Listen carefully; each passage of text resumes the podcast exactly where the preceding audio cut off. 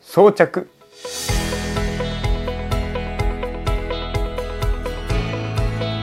こんにちは、誠です。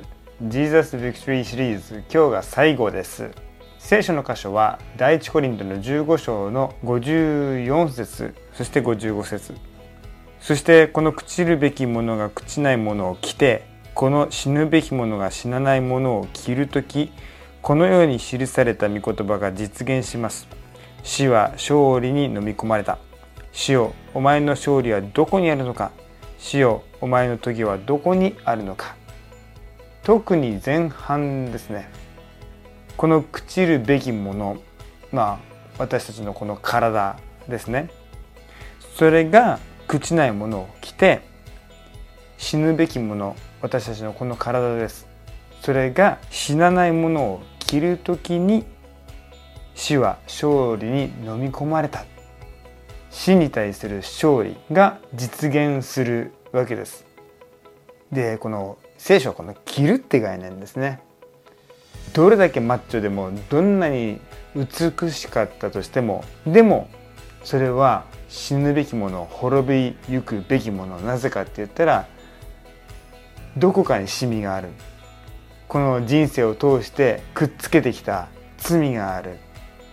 なのでどれだけ鍛え上げた体であったとしてもどんなに美しかったとしても朽ちるべきもの死ぬべきものなんですけどでもたとえ自分の本当の実態が汚れや弱さや賭けに満ちていたとしてもでも神様があなたに与えてくださる清掃ですね。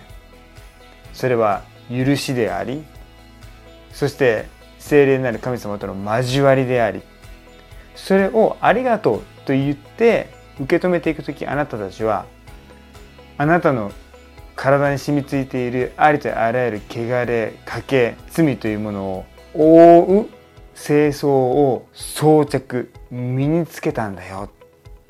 だからたとえあなたがどんな人間であったとしても神の目から見てよし君はちゃんとしたものを着ているから天の御国に入ることができるよって言うんですよね。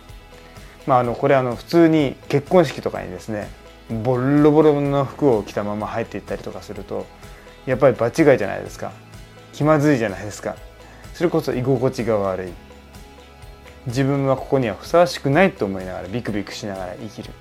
でもですねたとえ自分が大したステータスを持ってなくてもその結婚式にふさわしい清掃をピシッとこう着ていたら堂々とその場所にいることができますよね。